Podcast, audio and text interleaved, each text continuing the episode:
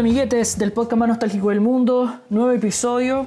Eh, en este episodio invité a, a Mila de nuevo para conversar sobre una serie muy muy buena que nos dejó eh, marcando ocupado con el final y este episodio es, más que nada un homenaje para terminar la era Bojack Horseman, que fue realmente una, una excelente serie y que valió mucho la pena ver. Así que espero que les guste el episodio. Gracias por estar contribuyendo con, eh, con su apoyo al podcast, con sus comentarios y por supuesto con su participación. Así que mm, les dejo aquí el octavo episodio del podcast más nostálgico del mundo.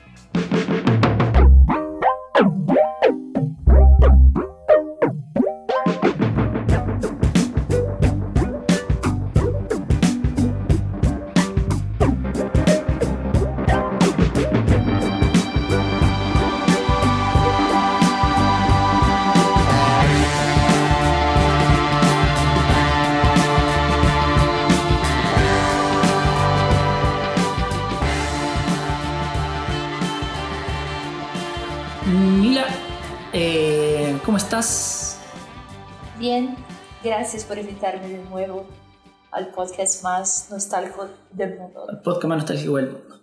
La Mila es el soporte de todo este podcast. Sin ella, este podcast no, no existiría. Eh, y la llamé para hablar sobre esta serie que terminó eh, la semana pasada, creo, que fue, fueron, fueron colocados en Netflix los últimos episodios, que es Bojack Horseman. Y nosotros la terminamos de ver la semana, esta semana la terminamos de ver, ¿cierto? La maratonamos. La maratonamos, exacto. Y la verdad es que quedamos muy mal Sí. después, que, después que la vimos. Eh, la Mila, la, la verdad es que la Mila la empezó a ver antes que yo y después paró por mucho tiempo y después la empezó a ver ya cuando yo había llegado a la temporada que yo no había visto, ella la empezó a ver conmigo de nuevo. Claro, es que esa serie así como... ¿Quién como que te engaña un poco porque la serie empieza así a... se parece a una, una cuestión así de puras celebridades y del mundo de Hollywood. Claro, y al Bueno, principio es un poco lenta. Claro, Hollywood, y al principio es un poco lenta. Yo la, yo la encontré. Cuando me dijiste que la viera contigo, yo la empecé a ver contigo. Esa serie es de 2014, empezó en 2014. O sea, son seis años. Yo no, yo no creo que la encuentro lenta. Al Yo- principio, Yo creo que se pareció así como más frívola. ¿Tienen esa palabra en sí, español? frívola. Así como superficial. Ya. Y, y bueno, después, con un poco más de tiempo, yo creo ahí que para la segunda temporada, yo creo, no sé, ahí la cosa empieza a profundizarse más. No, no, sí, yo creo que la primera también. Sobre todo porque ellos son muy críticos, eh, como que tocan. Es un humor muy ácido. Entonces, a quien le gusta el humor ácido, al tiro. Pero así como realmente la profundidad viene como que empieza después cuando empiezan a explorar un poco más. Ya, pero antes de irnos para allá, nos fuimos por las ramas. eh, ¿Cómo fue para ti ese final? ¿Te gustó? ¿No te gustó? Muy breve. ¿Y vamos a dar spoilers o no? Eh, buena pregunta. Yo creo que lo que podemos hacer es como hablar en términos generales. Eh, así como de repente no especificar. Y que aparte, ¿qué spoiler podemos dar si... Es que me gustaría hablar de la, de la escena final, pero ah, bueno, si la pregunta es cómo me quedé después del final, me quedé así como mal. No, es muy, es muy heavy, es muy heavy final, lo que te produce realmente... Sí, porque es, es- es para puro reflexionar y yo creo que eso sí pasa ah, con las personas que la están viendo. Y claro, lo que pasa es que esa escena, esa escena final es muy, muy reflexiva y deja a uno así, de igual modo. Claro. ¿Y te gustó el final? Sí, yo creo que yo creo que ese final tiene todo que ver con la serie por entero. Como un todo. Sí, como un todo. Claro. Porque yo creo que si fuera así como un final feliz, Sí, nada, que, ver. nada que ver. Y tampoco si fuera un final así muy trágico, yo creo que sería un poco así... Claro, muy, muy exagerado. Sí, exagerado, sí, porque lo que pasa es que esa serie es sobre la vida común. Por eso te digo que no hay spoilers. O sea, ¿qué, qué, qué spoilers voy a dar? Sí, la vida común, porque, claro, sí, bueno, si, si hubiera una, una tragedia sería como menos común. Claro. Entonces yo creo que fue un final muy fiel a, a, la serie, como todo y, y, dejó muy claro cuál es el, el pensamiento ideológico. Ideológico del, del creador, ¿cierto? Y eso es muy bacán, eso me da un placer muy grande de saber que realmente fue un, un script escrito magistralmente, porque nunca se salió de la línea de pensamiento. Por ejemplo, uno ve series, por ejemplo, lo que pasó, por ejemplo, lo que pasó con Game of Thrones. Yo creo que había una línea de pensamiento, pero al final como que se chancó, o ahora, por ejemplo, con la última película de Star Wars, también. Ahí vemos un ejemplo de cómo se exageraron los elementos ¿cierto? Sí, bueno, ahí yo creo que tú ya perdiste así como muchos... ¿Muchos fans? Sí. No, pero o sea, me gusta Star Wars, me gustó, me gusta Game of Thrones, Está intentando recuperarlos. claro. Pero son los finales, o sea, por ejemplo, esta última película de Star Wars, ya, bueno, una caca, pero en fin. Claro, pero es no. El, el Bojack no. No, o sea, fue, fue perfecto. Fue perfecto, Fue perfecto de inicio a fin el script fue perfectamente imperfecto. Perfectamente imperfecto. Así como lo dicen algunas. Traje algunas eh, lecturas de algunos titulares que aparecieron esta, la semana pasada y esta semana. Eh, por ejemplo, una dice: BoJack Horseman fue una, una poderosa serie sobre adicción y la desordenada vida de una celebridad. Eh, adiós a los seis años diciendo, ok, es todo sobre depresión. O sea, calcando el, acento en uno de los temas que, la serie habla, que es la depresión, ¿cierto? Dice otro, eh, el imperfecto final es perfecto para Bojack, ¿cierto? Eh, ¿Por qué será que dice que es... ¿Por qué tú dijiste también esto, que es, fue un final imperfecto? ¿En qué sentido lo dices? Bueno, porque la serie es muy real y la realidad no tiene nada de perfecta. Claro. Y, el final así fue, fue fiel a, la serie como un todo. Sí, quiero, quiero hablar de eso un poquito después. Porque lo que pasa es que el, personaje principal, el, protagonista, sí. el,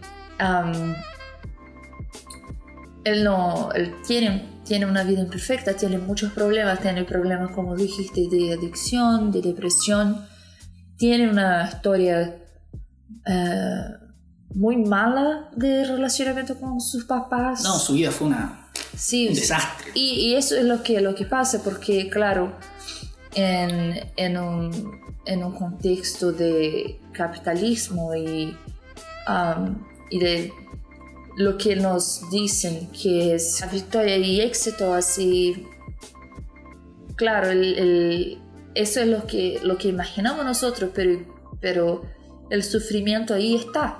No hay como escapar del sufrimiento, aunque una persona tenga plata y, y tenga fama, que, que no parece así como, como una cosa que ahí está perfecto. Si tengo esa vida, tengo la vida de Hollywood, está, todo bien. Claro. Y lo que pasa es que es interesante que hay un, personaje que... Es como la contraparte. como la antítesis. Sí, que es el... El Mr. Peanut Butter. Sí. El señor Mr. Peanut Butter, el mantequilla señor de maní. mantequilla de maní. sí, que es un, perro. Un, perro, y... y... y... no es solamente un perro, es un Golden Retriever. Sí. Entonces, como un perro, yo creo que si el Golden Retriever fuera una persona, sería, exactamente el, el, Mr. Peanut Butter. Por esa personalidad. Sí, y, y claro, el, el, señor Mantequilla de Maní. eh, esa persona que, que yo creo que, aunque no fuera, no, no, no fuera famoso y aunque no, no, no tuviera éxito, sería igual de feliz. Porque, una, porque la personalidad fue del perro.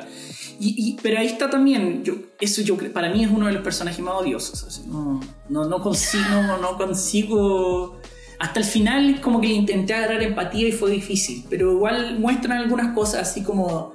Que pero igual sufre. Igual sufrió, claro. Igual, sufre, Y, y, yo creo que así al fin, al final de la serie, él ya no pudo escapar de, de demostrar que estaba sufriendo. Claro. Porque yo creo que el, el Mr. Peanut Butter tenía mucha... Era muy fácil para él mostrar que estaba todo bien. Pero al final de la serie ya no, ya no pudo hacer eso. Claro, y, es interesante que a él lo colocan como esta antítesis del Bojack. Claro. Es como todo lo mejor lo que representan este tipo de personas, porque créanlo, ¿no, amigos? Este tipo de personas existen. De esta filosofía good vibes, de, de esta cuestión del bienestar, estas personas que están como tan absortas, porque al fin de cuentas, mientras la serie avanza, igual nos damos cuenta que eh, el Mr. Peanut Butter tiene muchos problemas.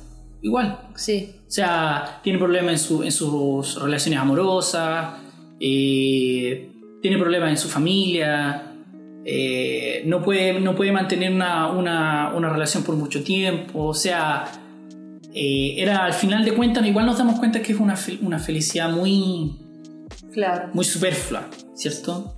Sí. Y bueno, yo creo que una, un, otro personaje muy interesante es la Diane. Sí, obvio. Y, su, su, su, marco de historia ahí con, con el Bojack.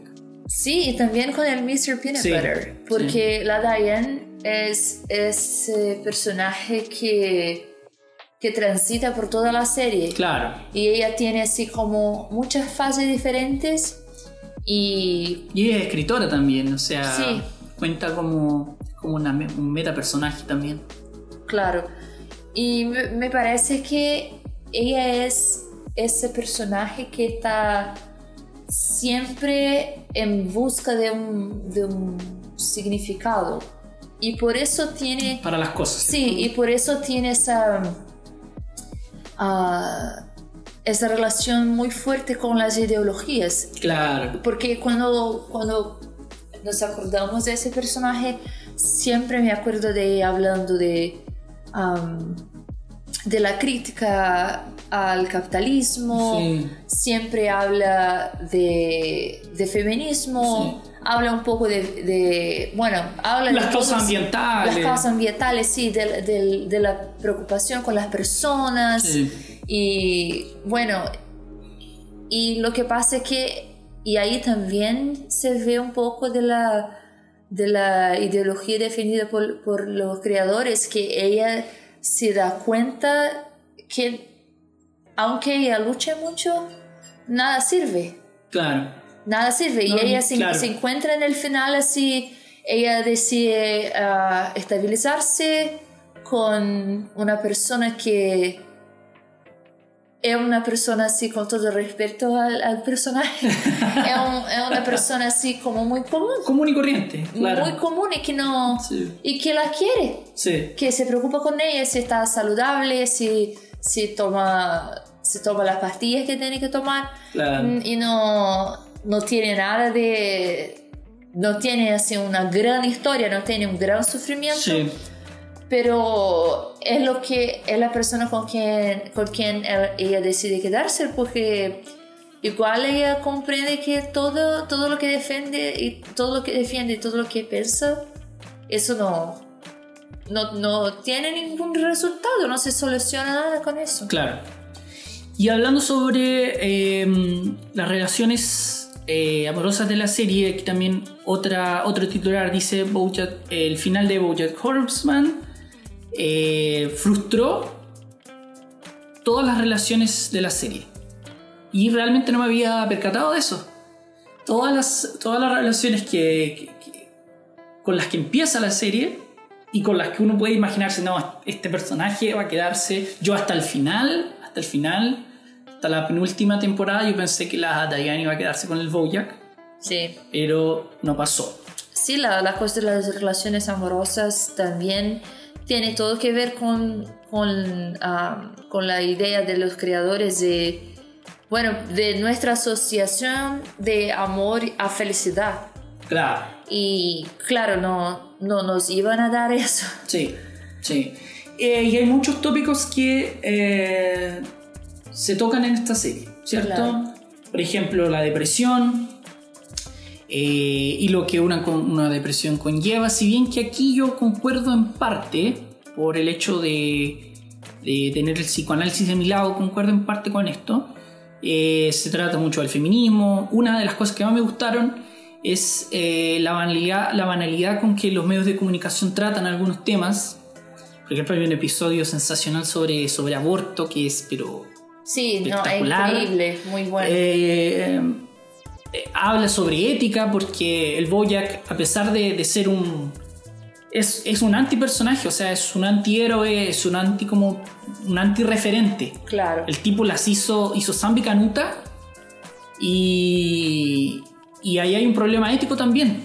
Que, que al final él tiene que enfrentar sus demonios, digamos así. Al Claro. final. Y esos tres temas que, que dijiste, claro que Bojack ah, tiene todo que ver con todo eso, pero igual me acuerdo de la, de la Princess Carolyn, Sí, que Sí. también es. Pero, que, que es un personaje así muy importante, que es una gata. sí.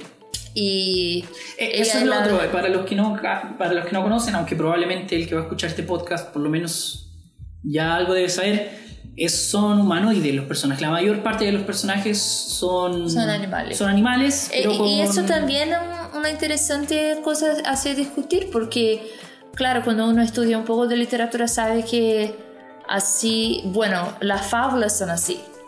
Las fábulas son Sí. generalmente cuentos cortos con personajes que son animales y que tienen una enseñanza. Sí, Que incluso, Mm. incluso se dice, no sé cómo se dice en español, pero en portugués decimos que la historia tiene una moral. La moral. Sí, Sí, moral. Y, y claro, y eso es interesante porque así, así es Bojack, que es un- una fábula.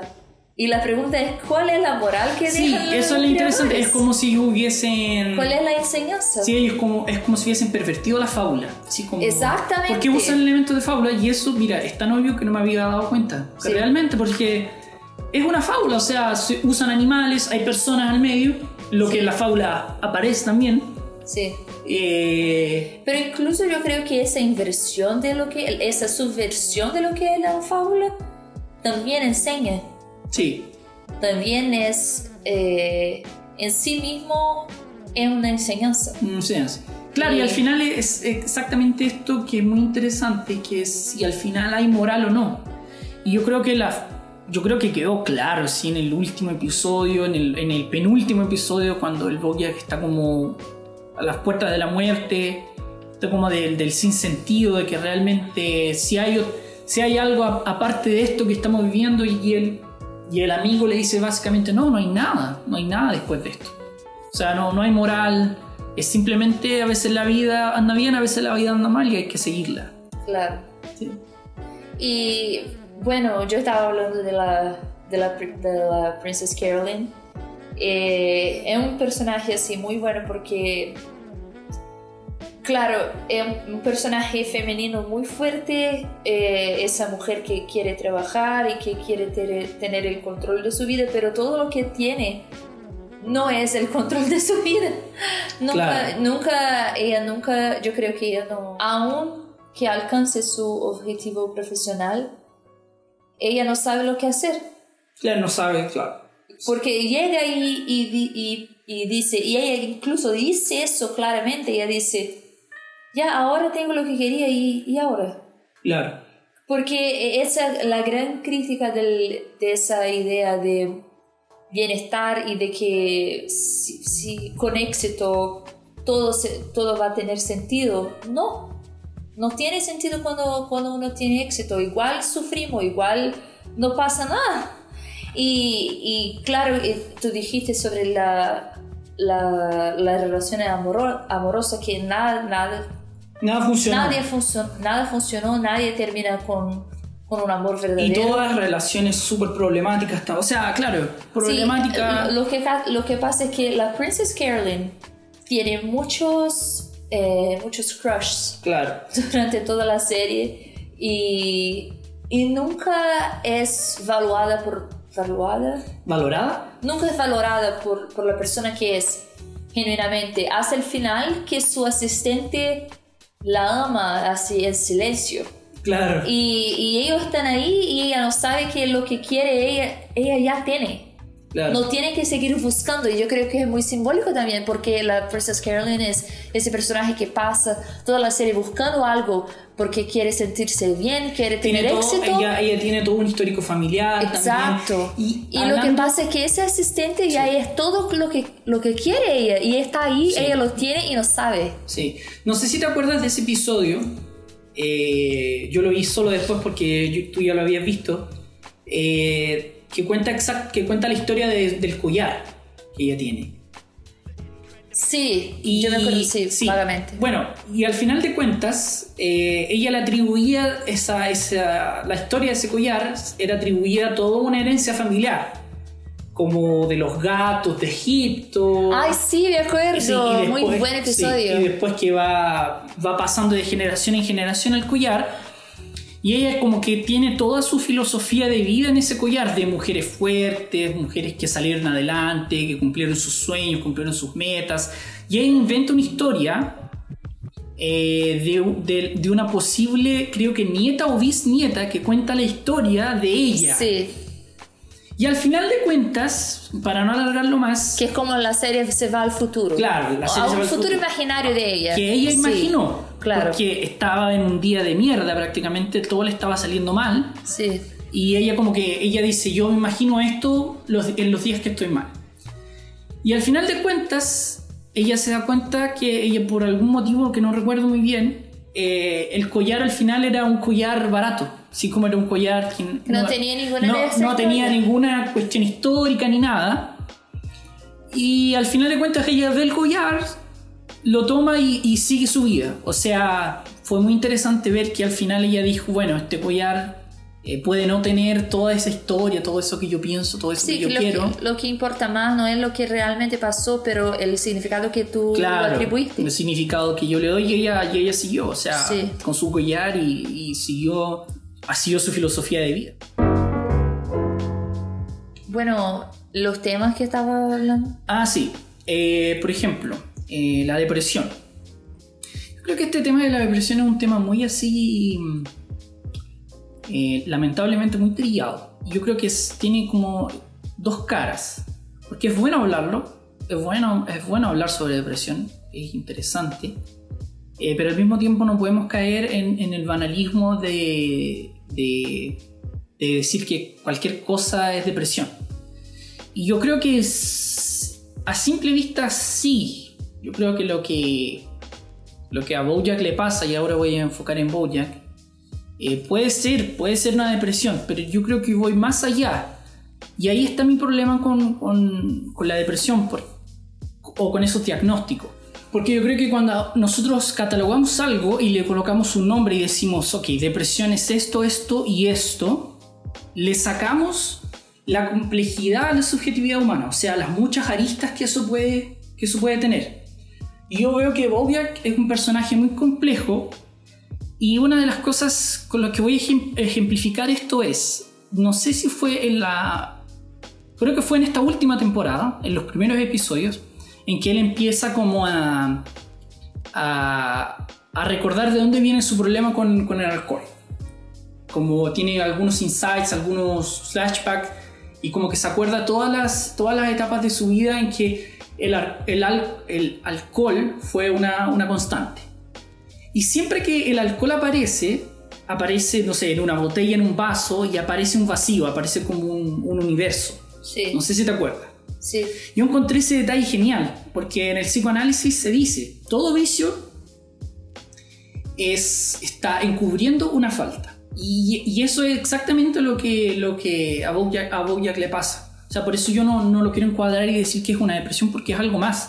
O sea, es simplemente un, un sujeto ahí que está en, que está en la lucha para descubrir realmente cuál es, cuál es su deseo, qué es lo que él quiere. O sea, por ejemplo, cuando él ve una botella de vino y ve que está vacía es porque realmente hay algo ahí que, que este vicio, la bebida, que el alcohol está, está encubriendo. Y él está como a las vueltas con eso. ¿Qué es esto? ¿Qué es esto que me hace tomar tanto al punto de perder mi conciencia? Al punto de hacer un montón de embarradas, al punto de casi llegar a la muerte, al punto de haber perdido personas importantes por esto. Sí, yo creo que casi como también una cosa de, bueno, voy a tomar eso porque entonces se queda vacía la botella y no yo. Claro, y no yo, o sea, es algo exactamente que no que me va a impedir y exactamente eso que el, todas estas sustancias que son viciantes eh, y que la verdad el vicio propiamente tal, no, no, no es la sustancia, esa es la cosa, no es la sustancia, el vicio propiamente tal, te impide de hablar, te impide de realmente eh, colocarte frente a lo que tú realmente quieres. Porque el vicio, la mayoría de estas sustancias que nos, que nos vician, ¿qué es lo que hacen al final? Eh, nos dejan sin hablar, nos dejan tirados, nos dejan acostados. Eh, no podemos hilar una, no podemos hilar lo que queremos, etc. Entonces así yo, yo vi un personaje que tal vez al final, o sea, y eso es lo que me gustó mucho del final, es que al final él, él se dio cuenta de que no era una cosa así como como tan complicada que había que hacer. No era, no era una historia profunda de significado. No, y eso es lo que pasa, que por ejemplo nosotros siempre buscamos en estos como antipersonajes que se rediman al final, ¿cierto? O que cambien su vida y empiecen una vida, digamos así, saludable. Claro. Esas, esa mentalidad de eh, vida sana, mente sana, cuerpo sano, ¿cierto? Una ética muy... Eh, higienista. Higienista, esa era la palabra, es una, una, una, ética muy higienista. Pero lo que pasa es que al final, eh, y eso, eso es algo muy interesante, es que cuando nosotros nos damos, nos damos con nuestro deseo, cuando nosotros realmente decimos, sí, esto es lo que soy, esto es lo que quiero, no siempre tu vida va a dar un vuelco de 180 grados. Tu vida puede seguir la misma, vas a seguir teniendo tus problemas, vas a seguir teniendo tus tu dramas. Eh, el tipo se fue a la cárcel eh, y después volvió y seguía con las mismas preguntas, pero parece que vemos como un personaje que así como al fin puede como encontrar paz, así como puede ver su deseo en esos problemas. ¿Te das cuenta?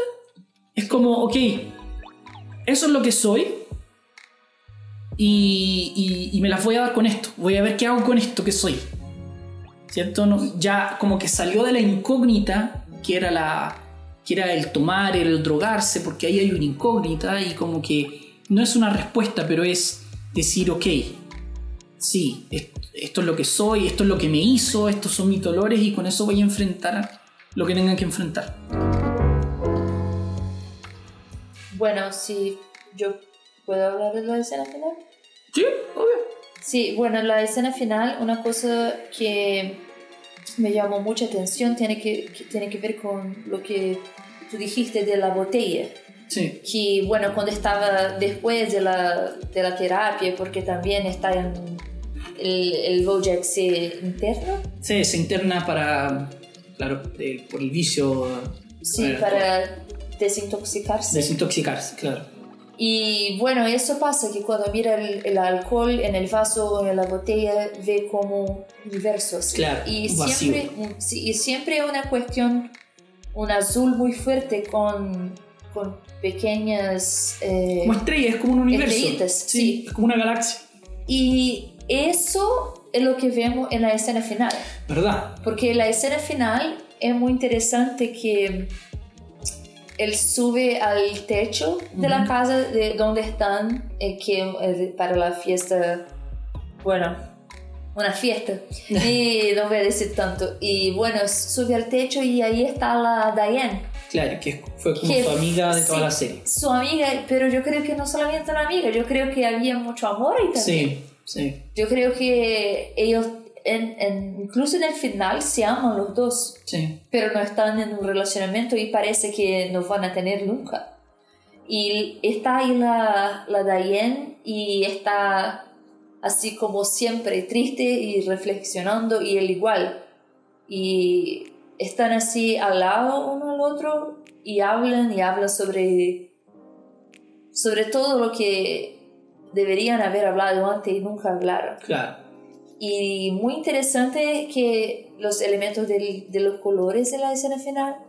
Bueno, es una serie americana y se pasa en Hollywood por la mayor, la mayor parte del tiempo, entonces yo creo que es bacán pensar eh, en, el, en, el, elemento de la, del color azul, porque en inglés cuando una persona está triste o mal o con un sentimiento así incómodo que no tiene nada que ver con alegría y satisfacción, ellos dicen que están blue, I'm blue, oh, I'm feeling blue today, que es como estoy mal, estoy triste, estoy no algo no está bien conmigo. Claro. Y todos los elementos de la escena, eh, a no ser el, el color del, del, propio techo y la piel de los personajes, Sí. y le- eh, todo es, es- es azul. Claro. Porque incluso el, el pelo de la Diane, que es una de las pocas humanas en, ese, en esa serie, su pelo es azul Azul. y está con un vestido azul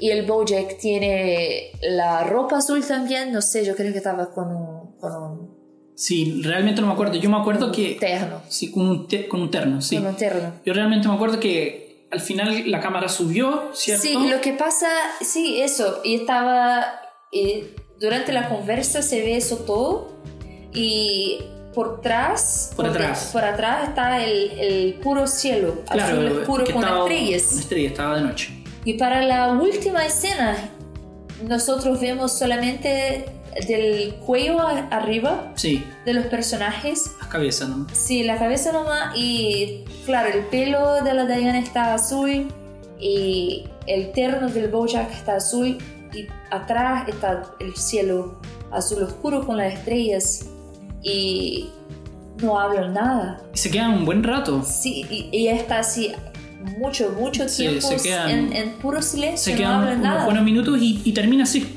Claro, y lo, lo, lo que me pasa es que eh, en otro momento el, el Bojack pudo ver ese vacío, ese azul con estrellas en el faso y ahora está por todo lado en la, en la pantalla y es como que me dio la impresión que el- ellos simplemente aceptaron de que no podían hacer nada. No podían hacer nada. Está ahí el, el- el vacío, el, el problema está ahí en- para to- por todo lado de la, la pantalla y ellos simplemente se quedaron ahí en silencio porque no sabía, sabían que no podían hacer Y nada. inter- y es exactamente como para mostrar que eh, no hay salida, no hay escapatoria de, ese, de esa incógnita permanente, ¿cierto? Claro. No hay salida a no ser realmente intentar darle rienda a eso de alguna forma, ¿cierto? Sí,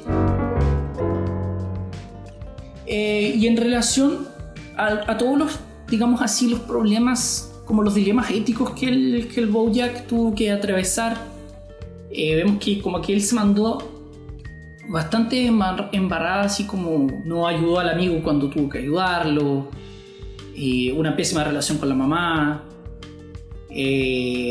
parece que él como que tiene muchas, y él se lo pone así, como muchas deudas con muchas personas.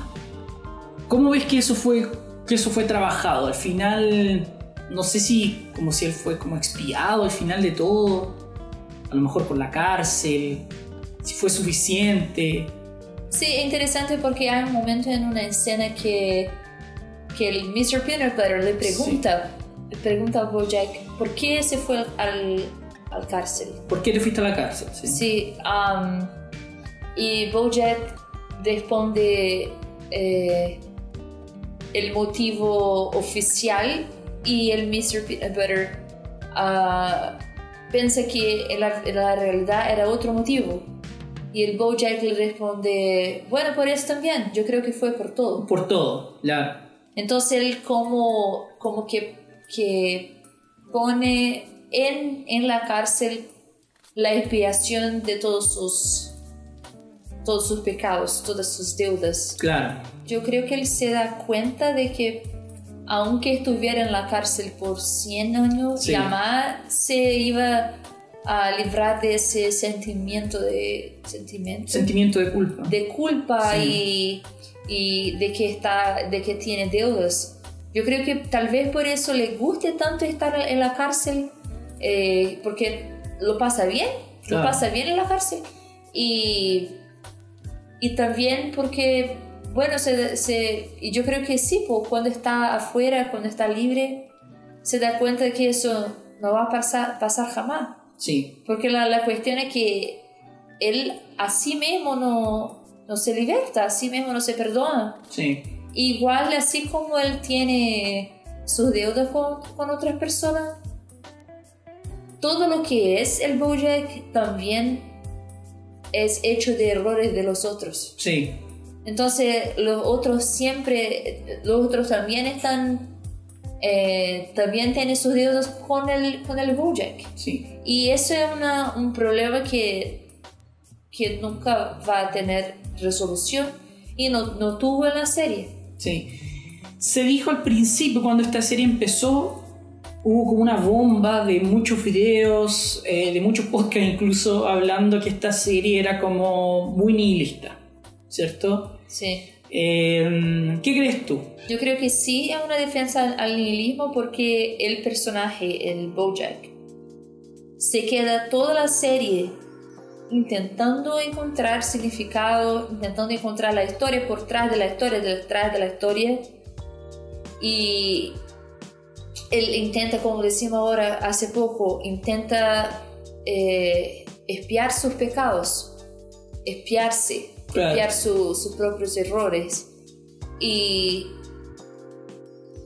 por más que, que tente, Por más que intente. por más que intente y busque significado y busque una salida y se queda harto rato en la, en la clínica de recuperación, no puede. Entonces yo creo que sí, la serie es, es una defensa del nihilismo porque, eh, bueno, para los nihilistas lo que, lo que pasa es la ausencia de perspectiva, ¿no? por más que uno busque, no va a alcanzar nada, nada va a pasar porque nada, Claro. Eh, es la nada y, y punto. Y por eso sí, yo creo que la serie defiende el nihilismo porque tiene su personaje principal como una persona que busca significado, que está siempre en busca de éxito y las búsquedas no, no dieron nada. Claro. Entonces yo creo que sí, es como una manera de la, la ideología de los creadores diciendo que, bueno, no pasó nada porque eso es. Sí, yo creo que la parte más fuerte para mí fue eh, cuando él está soñando y estos personajes como de su vida van pasando por una puerta y una puerta... No, ese episodio es así. Sí. Es, es sensacional. Es una puerta oscura, se- ellos como que se caen al vacío y llega la vez de él y él intenta escapar y viene como una mancha negra como buscándolo. Ahí yo creo que como que ellos realmente así como dejaron muy plasmados, sí, o sea, no, no hay nada después de esto y, y es lo que es y se acabó. ¿cierto? Claro, y el momento en toda la serie en que el personaje se encuentra más estable es cuando acepta que no puede hacer nada. Claro, cuando acepta que no puede hacer Porque mientras esté buscando la, la resolución de su problema, esté buscando una, una vida mejor, no, siempre algo pasa mal. Sí, yo creo que eso es muy, eso es muy psicoanalítico también, eh, porque las personas que llegan a la consulta, a la clínica, siempre llegan con una demanda, una demanda de quiero, quiero sentirme mejor. ¿Qué significa esto que soñé? ¿Qué significa, ¿Qué significa mis crisis de ansiedad, mis crisis de pánico? ¿Por qué me desmayo de repente? ¿Por qué cuando me estoy desmayando me acuerdo de mi mamá? ¿Por qué? ¿Por qué? ¿Por qué? ¿Por qué? ¿Por ¿Por qué? ¿Por qué? Eso, eso, eso es lo que nosotros ll- llamamos demanda. Y las demandas también siempre son encubridoras de algo más. Y, en, la, en propia demanda está... eh, hay, hay un movimiento de qué? De decir, ok, yo te lo estoy tirando a ti para yo no tener que seguir escarbando en esto. O sea, eh, fulano o doctor, dígame por qué me desmayo o dígame por qué me pasa esto. Deme una respuesta, yo quiero una respuesta. ahí hay un movimiento de que de decir, no, yo no me quiero hacer responsable de esto. O sea, yo quiero que otra persona me diga por qué me está pasando esto. Hay un movimiento ahí de decir, no quiero tener nada que ver con mi deseo, no quiero tener nada que ver con lo que está pasando, con mi, con mi dolor, quiero separarme de esto, por eso yo lo busco en otras cosas. Lo busco en una ayuda profesional, lo busco en el cigarro, lo busco en, cualquier cosa, no sé, en tomar mucho, tomar en exceso, hasta caerme, no sé. Entonces, eh, es un buen ejemplo, un buen ejemplo de em, salir de esa, de esa cosa de buscar, ¿cierto? Y, y decir, bueno, esto es lo que soy y, y voy a hacer algo con esto, ¿cierto? Sí. Eh, y bueno, yo creo que también es importante que nosotros eh, en ese podcast es importante también hacer la, defensa, defensa, defensa. La defensa de que uh, es importante que es importante hablar, Sí. es importante ser escuchado, es importante, es importante eso. No, no, no creemos, eh, es, nosotros no creemos también en el bienestar, no creemos que es posible encontrar El la, bienestar absoluto. Sí, la perfecta respuesta para, Claro. tu, respuesta para tus problemas o la perfecta salud, pero sí es importante que, que hable, es Sí. importante ser escuchado.